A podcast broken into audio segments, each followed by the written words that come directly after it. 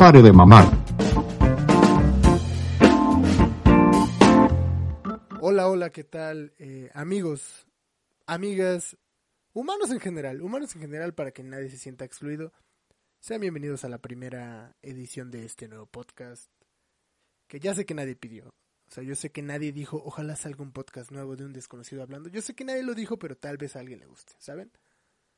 O sea, hay gente con gustos muy raros. Hay gente con gustos muy raros. Hay gente que le gusta la bachata. La bachata es algo horrible que no debería de existir. Pero hay gente que le gusta. Entonces puede ser que a alguien le guste este podcast.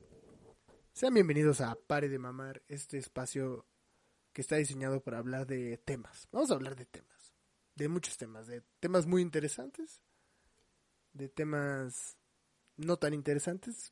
Vamos a hablar de temas que pasan, vamos a hablar de temas que pasan, porque así es la vida. Así es la vida. Tiene algunos días muy interesantes, algunos días muy aburridos, entonces vamos a hablar de la vida en general. Sean bienvenidos a este primer episodio. Mi nombre es Mario Palacios, también conocido como Chimislan, también conocido como Chimis. Porque no sé por, por qué la gente siempre le acaba quitando letras a mi apodo y me acaban diciendo Chimis, pero ok, está bien. Eh, pero vamos a empezar. Vamos a empezar con este primer episodio. Vamos a hablar de este tema que es ¿qué es el virus? Sí, desgraciadamente voy a hablar de este virus. Mucha gente dirá, ah, ¿por qué hablas de este virus? Porque está pasando. Una disculpa, yo quisiera hablar de, de unicornios, ¿saben? Quisiera hablar de unicornios y, y que puedes salir a la calle y y conseguir un unicornio y montarlo y vivir una experiencia mágica, pero no. ¿Por qué? Porque los unicornios no existen y porque no puedes salir a la calle ahorita. Entonces voy a hablar de este virus que es algo que está pasando y que está molestando, realmente sí está afectando mucho nuestra vida.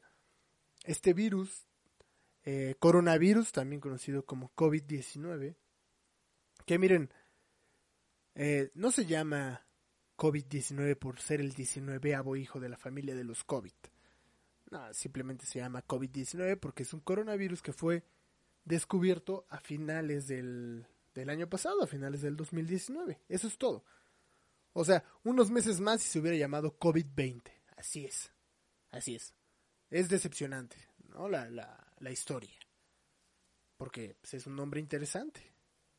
así pasa. De repente conoces a alguien que tiene un nombre interesante y le dices, ah, ¿cómo te llamas? Miset. Oye, pues dime la historia de tu nombre, es bastante raro, quiero, quiero una gran historia. Y te dice, no, pues yo me llamo así porque mi tío borracho bronco aspiró y decidieron ponerme así para preservar este gran nombre. Y dices, qué gran historia, Miset. Esa es una gran historia. Pero bueno, COVID-19 no tiene una gran historia. Pero vamos a hablar de este virus que eh, pues es bastante peligroso porque es altamente contagioso. ¿Saben? Es, es más contagioso que una canción de Chayanne. Entonces hay que tener mucho cuidado con este virus. Hay que tener mucho cuidado. El gobierno ha pedido a los pobladores de varios países que se queden en su casa, que, que se queden en su casa durante cierto tiempo para evitar que esto se siga propagando. Eh, hablo de las canciones de Chayanne, que son horribles. O sea, se queden en su casa y no las escuchen para que desaparezcan. Uh, bueno, estuve buscando cómo se originó este virus. Porque yo necesito una respuesta de por qué tengo que estar todos los días encerrado en mi cuarto sudando y sudando y sudando. Y sudando. Así que busqué una respuesta a esta pregunta. Y saben, no encontré absolutamente una respuesta válida. Encontré puras teorías. Teorías más, teorías menos puras teorías. Nunca encontré una respuesta válida a esta pregunta. Voy a compartir con ustedes estas teorías. Algunas, no todas, porque son un chingo. Hay muchas. Pero voy a compartir con ustedes estas teorías. Pero antes, antes de empezar, sí quiero dejar en claro que son teorías. O sea, son historias que alguien escribió. Puede ser, puede ser que alguien realmente se puso a investigar todo esto y llegó a estas conclusiones. Puede ser que alguien que escribía como el, dice el dicho ya no tiene nada que hacer y se puso a escribir esta, estas madres, ¿saben? Entonces ya ustedes decidirán si creen o no. Les voy a presentar Algunas ustedes dirán, sí, a mí me gusta esa, yo voy a creer en esa teoría y bam. Son como las religiones, ¿saben? Hay un chingo y cada quien decide qué creer. Entonces ahorita les voy a presentar algunos, ustedes van a decir, yo creo en esa y ya, nos quitamos de Y no vamos a pelear, vamos a respetar. Eh, bueno, la primera teoría que, que estuve que estuve leyendo dice que Bill Gates es el creador del coronavirus. Bill Gates, este güey que creó Microsoft, es el creador del coronavirus. La teoría dice que él junto a un grupo de multimillonarios dijeron que, que iban a diseñar este virus para reducir el porcentaje de la población mundial y las personas que sobrevivieran serán vacunadas y en esta vacuna también será insertado un, un microchip con el que los van a controlar. Eso es lo que dice la teoría. Eso es. Eso es lo que dice la teoría. Eh, en sí la teoría es muy larga, tiene muchos datos. Es más larga que toda la saga de Harry Potter, pero es igual, que igual de aburrida. Así que ahorita la estoy resumiendo mucho, pues para, para no aburrirnos tanto. Pero eso es lo que dice esta teoría. Ahora, eh, hay datos curiosos, como que Bill Gates tiene pláticas acerca de esto, acerca de las pandemias. Tiene una, una conferencia que pueden encontrarla en YouTube, una TED Talk, donde habla de esto. A finales del año pasado se estrenó un, una serie en Netflix que se llama En pocas palabras, en, en un capítulo que trata de las pandemias es narrado por Bill Gates y aparece al final diciendo no estamos listos para una pandemia con su voz de Bill Gates. Y pues ya esto solo apunta a una cosa. A que Bill Gates tiene un fetiche con las pandemias. Es lo único que yo entiendo que Bill Gates tiene un fetiche con las pandemias. O por qué todo el tiempo estás pensando en pandemias Bill Gates mándanos un correo por favor a pare de mamar arroba eh, msn.com. Y dinos por qué todo el tiempo estás pensando en, pandemias, Bill Gates. O sea, ya ahorita hay una. Ya, ya ahorita hay una. Tú la desarrollaste, maldita sea. ¿Por qué? ¿Por qué solo pensabas en pandemias? No sé. Pero eso es lo que dice esta teoría, que Bill Gates creó esta pandemia. Mm, no sé si creerla, no sé si creerla. Ustedes decidirán. Hay mucha información en internet acerca de esa teoría eh, hace unos días se hackeó el correo de Bill Gates, se encontró más información, pero pues nada, no hay todavía algo que sí lo señale así directamente como tú, tú eres el creador. Todos quisiéramos que ya apareciera una noticia que dijera, a ver, sí, Bill Gates fue el que creó esto, ¿qué vamos a hacer? Pero no hay nada. Entonces, esa es una teoría que existe hay más teorías. Otra teoría apunta que las redes 5G son las culpables de esto. Que las redes 5G son las responsables de esto. O sea que en esa nueva tecnología 5G vas a poder compartir tus audios de WhatsApp horribles, vas a poder compartir tu pack y aparte vas a poder compartir enfermedades. Que wow, wow, wow. Esta sí me causa acá un poco de miedo, ¿no? Porque ¿cuánta gente a diario anda mandando la foto de su pito ahí sin su consentimiento y de repente, ¡pum! ¿Qué tal si están enfermos? Van a enviar la enfermedad también, qué asco. Qué asco. Entonces espero que esta teoría no sea, no sea cierta. Eh, ¿Cómo surge esta teoría? Pues se dice que en China estas redes ya estaban siendo probadas y se envió este virus y ya empezó todo lo que ahorita sabemos, ¿no? O sea, en China empezaron a distribuir este virus y ya se empezó a esparcir. Esta teoría es muy popular y mucha gente realmente sí cree en esa teoría, ¿saben? Mucha gente cree en esa teoría al grado de que en muchos lugares donde estas eh, antenas han sido colocadas, la gente ha ido y las derrumba, dice, no, no van a poner aquí su 5G chingada madre y van y las tiran. Porque imagínense que esto fuera cierto. ¿Cómo, cómo funcionaría? O sea, digamos que tú tienes tu, tu celular, ¿no? Tu, equipo móvil y no pagas eh, tu factura un mes. Entonces tu compañía dice, ok, te voy a quitar todos los datos y aparte te voy a enviar una diarrea para que te estés eh, cagando ahí por no pagar a tiempo. Nada, realmente no creo que eh, no, no creo que así funcione. Pero hay gente que sí, por eso ha ido y las derriba y dice yo soy el dueño de mis intestinos y yo voy a decidir en qué momento voy a ir al baño. Entonces, pues la gente está tirando estas estas nuevas antenas. En México ya empezaron a colocar algunas, ¿eh? por si por si se preguntaban esto. La, tecnología esta todavía no entra en función, pero ya están colocando estas antenas. Esa es otra teoría. Ustedes decidirán si creen en ella. Otra teoría más que existe es una teoría que se ha vuelto muy popular. Yo creo que es la más popular. Esta teoría ha sido replicada en redes sociales. Ha sido muy, muy, muy replicada. Que es la teoría de que este virus fue diseñado en un laboratorio. ¿Saben? ¿Por qué? Porque supuestamente fue un arma biológica que utilizó China para ganar la Tercera Guerra Mundial. Sí, o sea, se dice que esta fue la Tercera Guerra Mundial y que China la ganó por esta con este virus, así fue. China soltó este virus y así ganó la Tercera Guerra Mundial. Eso es lo que se dice. Hay gente que comparte estadísticas, comparten fechas, comparten números ahí que dicen que esto es real. Eh, no sé de dónde lo sacan, no sé de dónde lo sacan pero, pero comparten eso. Yo no me puse, realmente sí leí algunos, pero no me puse a, a checar cada fecha y eh, si pasó esto en este día. Pero creo que mucha gente sí cree en esto. Sí cree en que esto fue la Tercera Guerra Mundial y que todo esto fue diseñado. Pero, pues ustedes sabrán, ¿no? De hecho, hay un video, hay un video que les recomiendo mucho.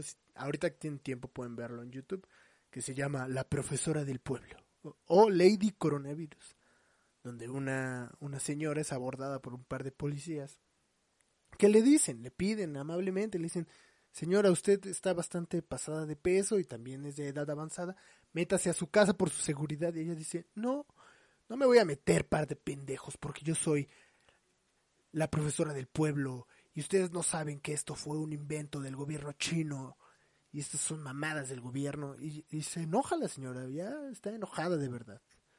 Está a punto de ya quitarse la chancla y empezar a repartir madrazos ahí. Eh, y, los policías solo dicen, no señora, solo métase a su casa y relájese. Dicen, ni madres. Yo les voy a decir aquí y el policía se pone a discutir y ella se encabrona y dice, ah, ¿por qué no me escuchas? Yo soy la profesora del pueblo, yo tengo los datos. Eh, está cagado el video. Ahí tienen tiempo, véanlo. Está en YouTube. Lady Coronavirus o la profesora del pueblo. Pero pues la profesora del pueblo evidentemente le llegó este esta publicación en Facebook y ella dijo, tiene razón, tiene razón. Mi comadre publicó esto y mi comadre, que es la profesora del otro pueblo, sabe también mucho como yo.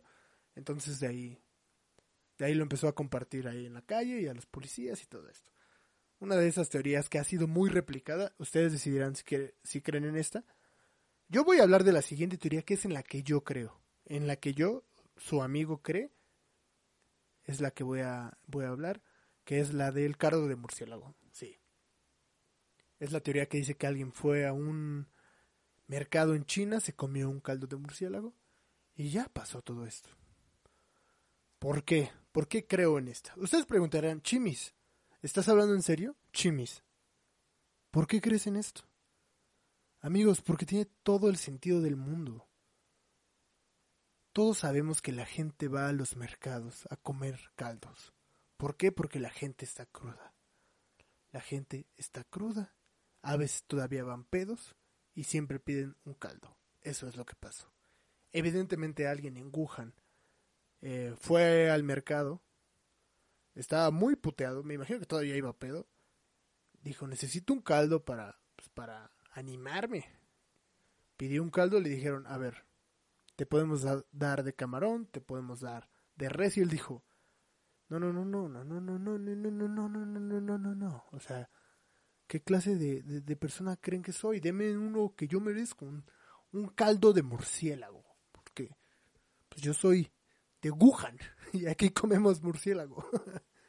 Entonces estaba comiendo ahí su caldo, estaba ahí chupando las alitas. Aquí pues chupamos pues las piernas de pollo, allá chufan las alas de murciélago, estaba ahí. Y de repente dijo, ah, me siento cabrón, me siento mamado, oh, acabo de recuperar todo, todo, mi poder de ciudadano de Wuhan. Hasta pudo abrir los ojos más. Y dijo, wow. Y unas horas después estaba como, ah, tengo temperatura y tengo falta de aire. Creo que mi sopa estaba un poco, eh, pues, pasada, ¿no? Estaba un poco echada a perder. Y pues, así fue. O sea, así fue, las matemáticas no mienten y hay una ecuación que es muy clara que dice que un viejo borracho pendejo más una sopa de murciélago dan igual a confinamiento mundial. Esas, esas son las matemáticas, ya ustedes decidirán en cuál creen. Ya les presenté algunas teorías, hay más teorías en internet, pero pues estas son algunas de las que más llamaron mi atención.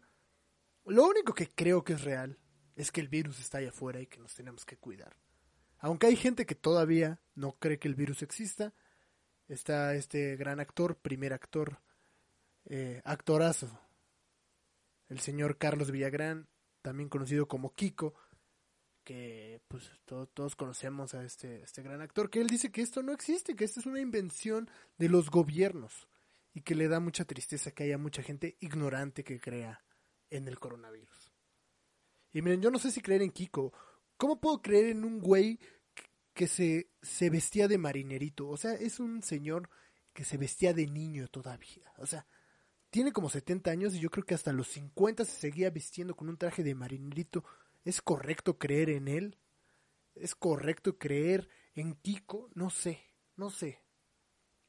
¿Por qué será? ¿Por qué O sea, este virus está en todo el mundo. Nunca llegó a la vecindad del chavo. Tal vez por eso él no cree en este virus.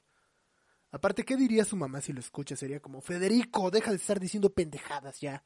Y ya vístete como un adulto, que ya estás grande. Ya tienes pelos y sigues, mira, vistiéndote de marinerito, no chingues.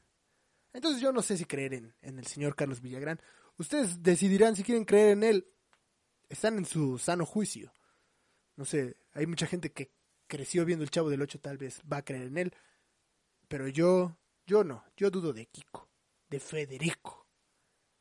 Eh, lo único que queda es pues hacer caso a las recomendaciones que ha, que ha dado el gobierno. Aquí en México el gobierno decidió dar algunas recomendaciones de sana distancia, ilustradas de una forma muy, muy creativa. Crearon esta superheroína Susana Distancia. Copiando el modelo de marketing de Bodega Urrera que había creado a Mamá Lucha. Este. ¿Por qué? Porque dijeron, la gente de México le hace caso a Mamá Lucha, le hace caso a las super ofertas. Entonces necesitamos una superheroína que también sea escuchada por la gente de México y crearon, pues, a Susana Distancia, una superheroína de alrededor de 28 años, según mi cálculo. No, no soy muy bueno para tantear edades, es una habilidad que yo no tengo, pero el gobierno decidió ilustrarla de esta forma. Bastante creativo, ¿eh? Que miren, a mí, a mí en lo personal, me genera mucha ansiedad. Porque siempre que veo esta ilustración de Susana distancia, está con los brazos extendidos. Y a mí me llega este trauma de la, de la escuela, cuando había ceremonia todos los lunes y uno tenía que estar saludando a la bandera, con el brazo ahí hormigueando, ya a punto de, de ponerse morado y que te lo vayan a amputar, porque los de la escolta no se apuraban, no podían marchar más rápido, entonces tenías que estar ahí, ah, apúrate pinche escolta, mi brazo ya está cambiando de color. Entonces yo recuerdo esto, cómo me cansaba mi brazo. Y, y Susana distancia me imagino que no, ella nunca pasó por este infierno porque ella tiene la habilidad pues de levantar sus brazos, extenderlos durante horas y horas y horas, días, meses, el tiempo que sea necesario para evitar que la gente se, se junte. ¿Cómo descubrió su poder? Estaba en una ceremonia y veía así a la, a la escolta que pasaba y decía, wow, mi brazo no hormiguea. ¿Qué es esto? ¿Un don? ¿Una maldición? ¿Qué voy a hacer con esto? Y vean, hoy es la mejor habilidad que, que, hay, que es separar a la gente. Eh, esa fue la que, la forma en la que el gobierno de aquí de México decidió ilustrar la sana distancia. Dio otras recomendaciones, ya saben, como eh, pues no saludar de mano, no saludar de beso, no lamer vagos. Algo, algo muy normal, que yo apoyo algunas de estas, ¿eh? Yo apoyo algunas de estas porque, o sea, este saludo de mano, ya, ya estoy cansado del saludo de mano. Una disculpa. Ya estoy cansado porque uno va, entrega su mano muy inocentemente y siempre hay un cabrón que llega y te la aplasta ahí como si fuera de pleido. Así diciendo, oh, yo soy el hombre. Dices, ¿qué pasa? O sea, si, no destruyas mi mano. Si quieres, no somos amigos, mejor nunca nos volvemos a hablar, pero deja mi mano en paz. Yo estoy cansado de estos güeyes. Hay gente que te saluda con un abrazo y te da unas pinches palmadas ahí. ¡Ah! Dices, ¿qué te pasa, desgraciado? Deja mi, mi espalda en paz, no necesito que me estés pegando. Mejor no nos hablamos nunca en la vida. Eso estaría mejor a que me estés pegando. Y ni hablar de este, el beso, ¿no? El beso que es algo que, pues yo no sufro mucho porque no soy una persona atractiva, pero pues la gente atractiva sabe que acaban de conocer a alguien y ahí van así como, ay, te voy a dar un beso. Y dices, hey, ¿por qué pones tus labios en mi cara? O sea, yo no sé dónde estuvieron tus labios. ¿Qué tal si estuvieron en un lugar pequeño, arrugado, oscuro? No, no sé. O sea, primero dime quién eres, de dónde vienes, cuáles son tus ideales. Eh, quiero conocerte más antes de que pongas tus labios en mi cara. Puede ser que tus labios sean más infecciosos que el mismo coronavirus, pero aquí vienes a restregarlos en mi cara. Estoy cansado de estos saludos. Ya. A mí me gusta este saludo de puñito donde llegas y, chocas puño con puño, donde sí hay un ligero contacto de piel y piel, pero luego es como, échate para atrás. Así somos amigos, sí te quiero, pero échate un poquito para atrás. Bastante pasivo-agresivo, pero me gusta. Yo creo que ese debería de ser el, el saludo del futuro después de que todo esto pase, porque ahorita tampoco es seguro hacerlo. Tampoco quiero decir con esto que ya no más besos, no más abrazos, no, no, no, no, sino que pues abracemos y, y le demos un beso a nuestros amigos, a, la gente que realmente queremos, a la gente que ya conocemos, que ya sabemos dónde puso esos labios y dónde puso esos cuerpos. A ellos sí, pero a los desconocidos no más. E, esas son las cosas que está dejando el coronavirus por ahora. Eh, pero bueno, no nos queda más que, que, cuidarnos, amigos. Así que, ya saben, pues lávense las manos, eh, no, no abracen desconocidos y no se toquen la cara, mucho menos después de estarse rascando, pues ahí, ¿no? Rascándose ahí, ese lugar oscuro. Muchísimas gracias por acompañarme amigos. Eh, espero que hayan disfrutado esta, esta primera emisión y nos escucharemos en la próxima, que ya vendrá muy pronto. Eh, un saludo amigos y tengan, tengan muy buen, muy buena vida, ¿no? Es mejor tener buena vida que, que tener un buen día o una buena tarde. Tengan una muy buena vida y nos escuchamos la próxima. Hasta luego.